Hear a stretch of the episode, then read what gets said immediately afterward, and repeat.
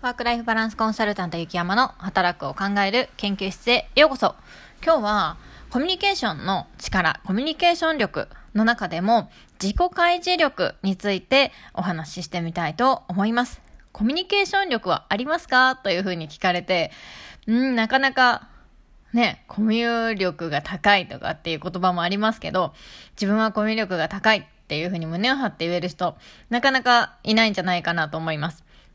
その中で、コミュニケーション力をどうやって、えー、チェックをしていったらいいのかっていうところで、人と関わる力、自己開示力、感情コントロール、見る力、聞く力、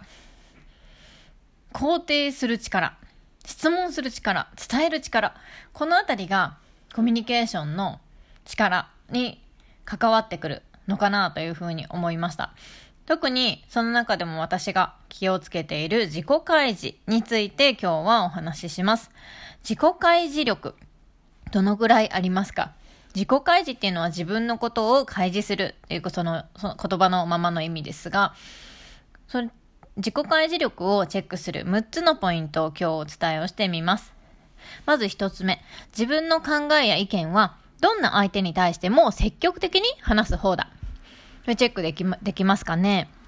そして二つ目。自分の過ちやミスを素直に認めて謝ることができる。なかなかこれね、社会人1年目とかだったら、すぐにミスを認めて素直に謝る、謝るしかないかと思うんですけども、やはり年次を重ねてきたり役職が上になってくると、自分の過ちやミスを素直に認めて謝ることができない、できなくなってしまう人も増えてくるのかなと思います。そして三つ目。自分が困った時、メンバーや同僚に支援を求めることができる。これも先ほどの自分の過ちやミスを素直に認めて謝ることができると同様、年次が上がると自分が困っているということをまず自己開示するのが困難になりますよね。そしてメンバーや同僚に支援を求めるというところにもハードルが高くなります。こちらも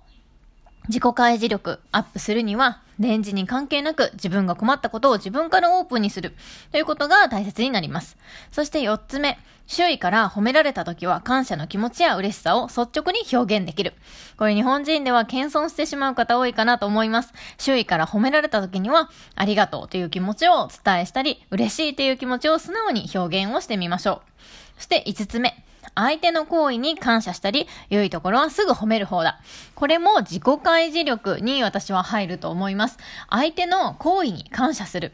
良いところはすぐに褒める。こうやって自分の気持ちを開示していくということですね。そして6つ目、最後です。知らないことは素直に知らないので教えてほしいということができる。これも年次が上がってくると難しくなります。知らないことを素直に知らないので教えてほしいというのは別に悪いことではありませんし、これが言えないと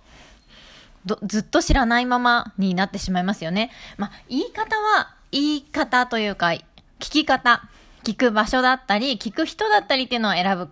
必要があると思いますが、知らないので教えてほしいというのは素直に言えるかどうか。これが自己開示力のチェックポイントになるかなと思います。今日は自己開示力のチェックポイント6つをお伝えしました。皆さんはどのぐらい当てはまりますか？おさらいをすると、1つ目、自分の考えや意見はどんな相手に対しても積極的に話す方だ。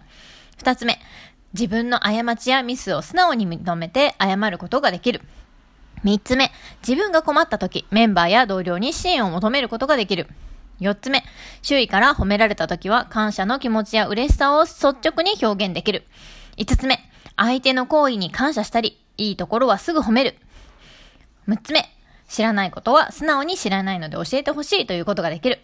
この6つのポイントをぜひ皆さんもチェックして、自己開示力、自分の自己開示力がどの、何点満、6点満点中何